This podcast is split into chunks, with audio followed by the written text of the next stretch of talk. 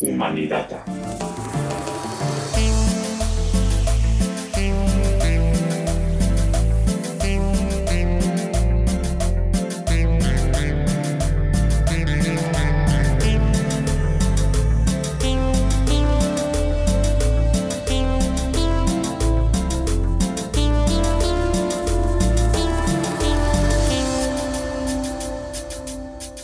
Hola, yo soy Rodrigo y estoy muy contento de estar con ustedes para un nuevo episodio.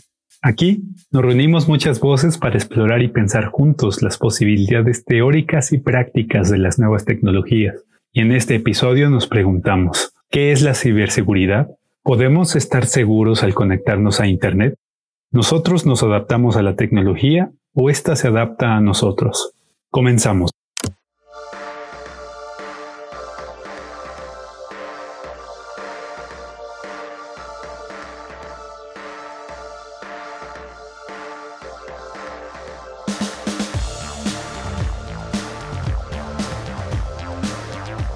Me gustaría comenzar platicando un poco cómo fue que pude acercarme mejor a este tema. Comenzó ya casi como todas las investigaciones actuales. Vemos algunos cuantos videos en YouTube y después proseguimos a buscar más información y corroborar la que escuchamos.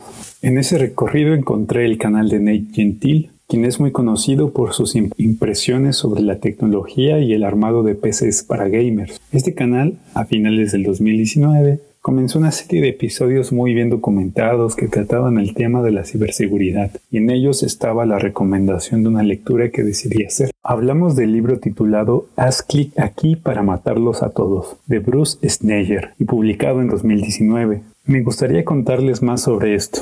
Bruce Sneyer es, como él mismo se define, un tecnólogo que trabaja en la intersección de la seguridad, la tecnología y las personas. Habitualmente escribe sobre temas de seguridad en su blog Sneyer on Security desde 2004. Es miembro y conferencista en la escuela Harvard Kennedy. Además, es miembro del Electronic Frontier Foundation y jefe del Departamento de Arquitectura de Seguridad en INRUP Inc. El libro que mencionamos funciona como una especie de antología que reúne todo su pensamiento. En él podemos encontrar un montón de ideas que nos pueden introducir al tema.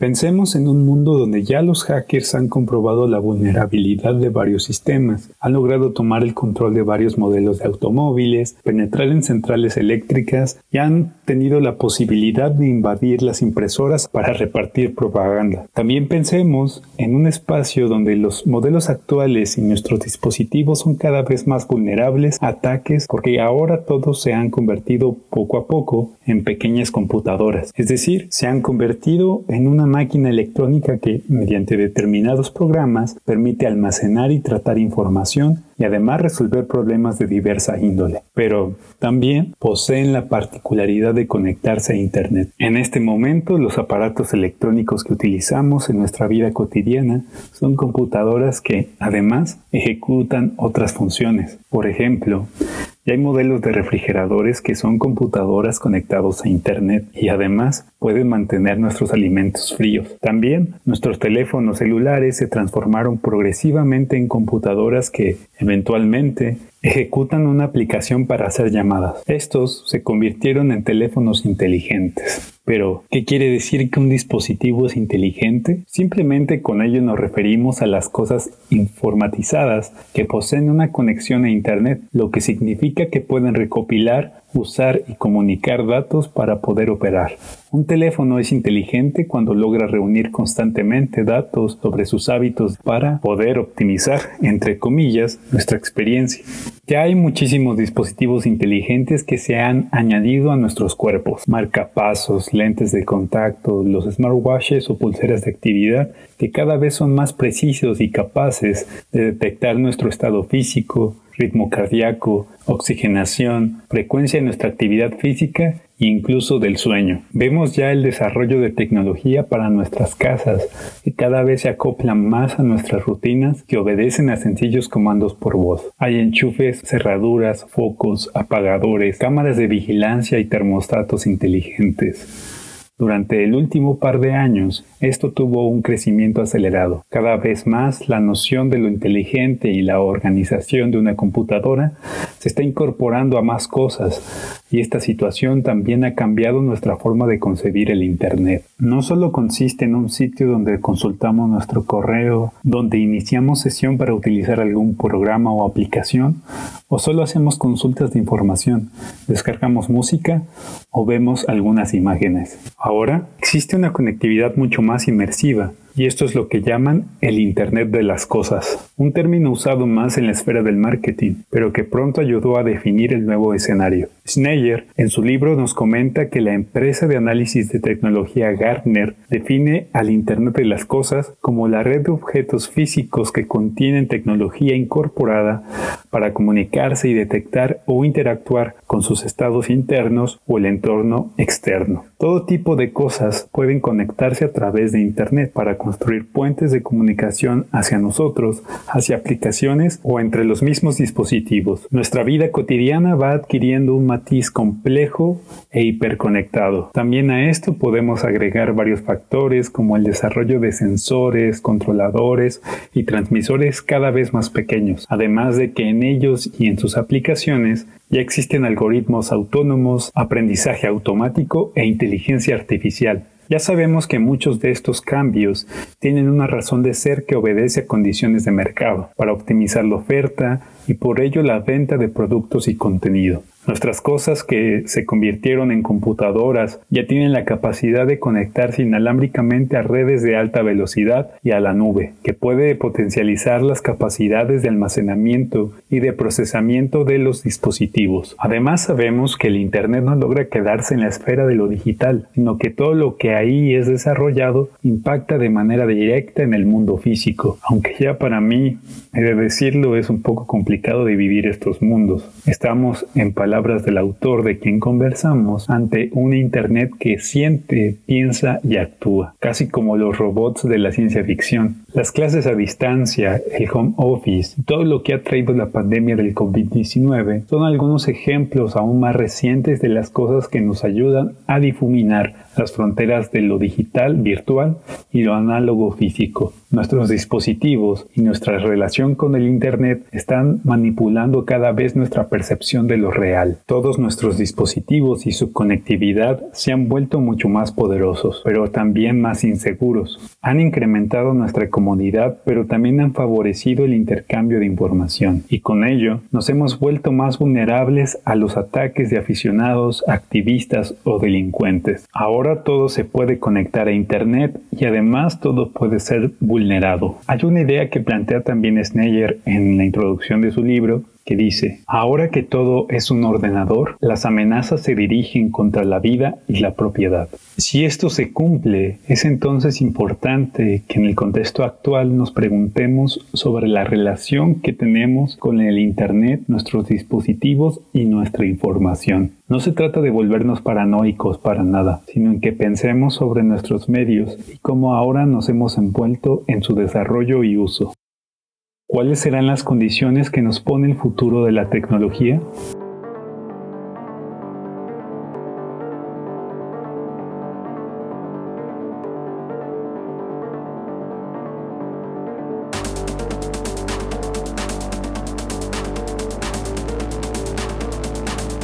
Todas estas preocupaciones podrían fácilmente englobarse a través del concepto de ciberseguridad.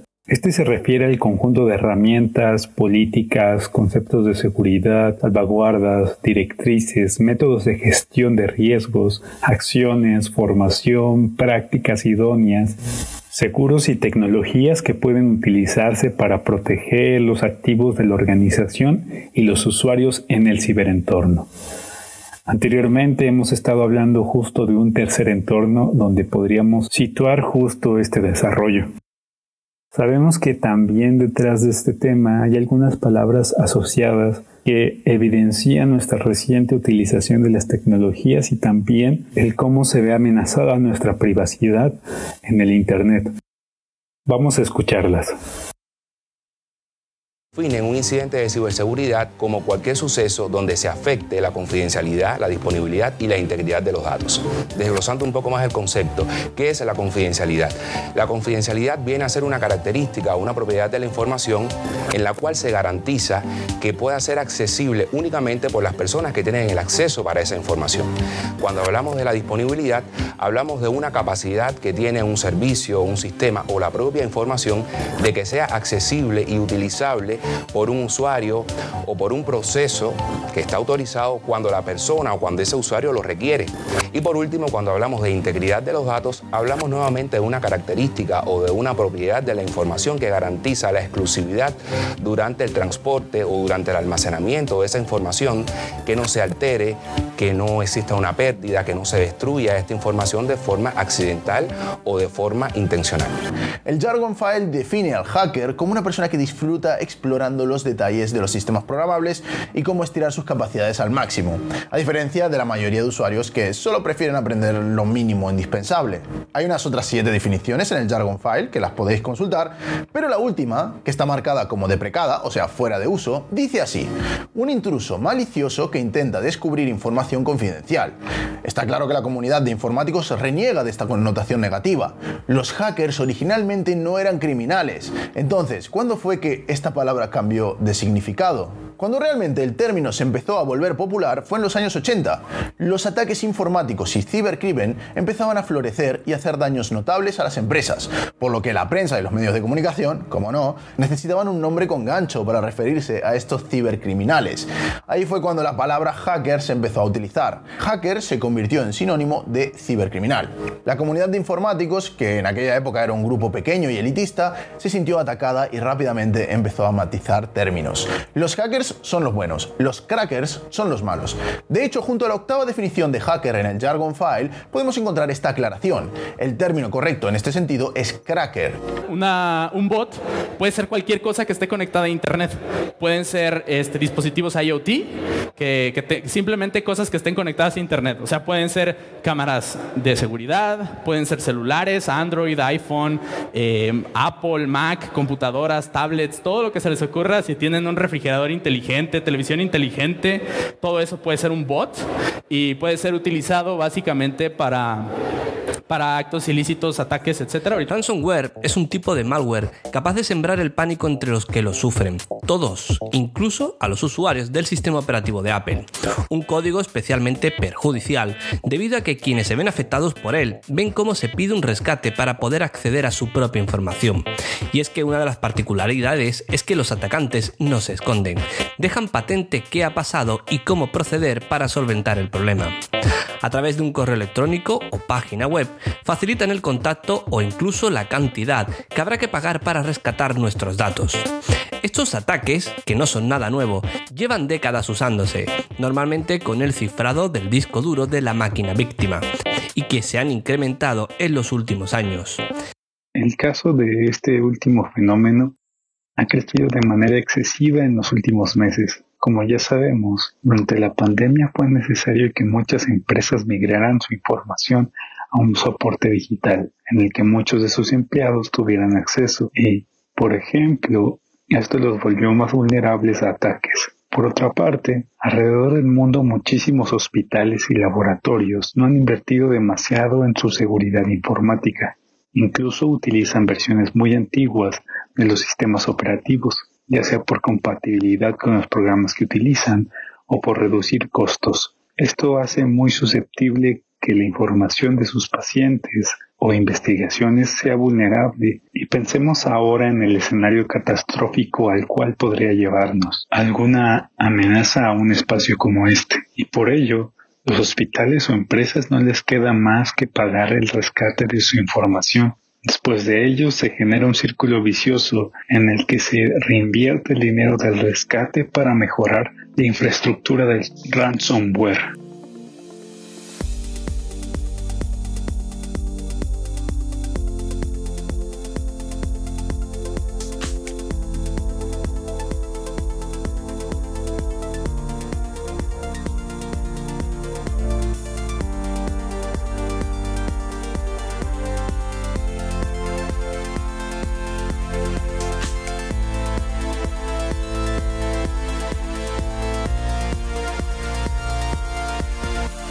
Ha sido un recorrido difícil. En la era de la conectividad y la información, hay ocasiones donde nos resultan gustosas estas vulnerabilidades, cuando nos interesa exponer a criminales, acosadores, violadores. Varios estaremos gustosos de pedir justicia por los medios que tengamos a nuestro alcance. No obstante, para que esto no se transforme en una suerte de fuente ovejuna, tendremos que enfrentarnos a la complejidad de estos sistemas. Son los mismos problemas que tenemos, pero que ahora con la conectividad, los dispositivos y nuestra relación con estos, han venido a complicar aún más nuestro sentido de justicia, de información, privacidad e interacción. Ahora tal vez tendríamos que pensar algunas preguntas de cierre. ¿Sería posible que el Internet nos iguale a todos porque en él somos todos vulnerables? ¿Qué implicaciones éticas hay ahora en la ciberseguridad?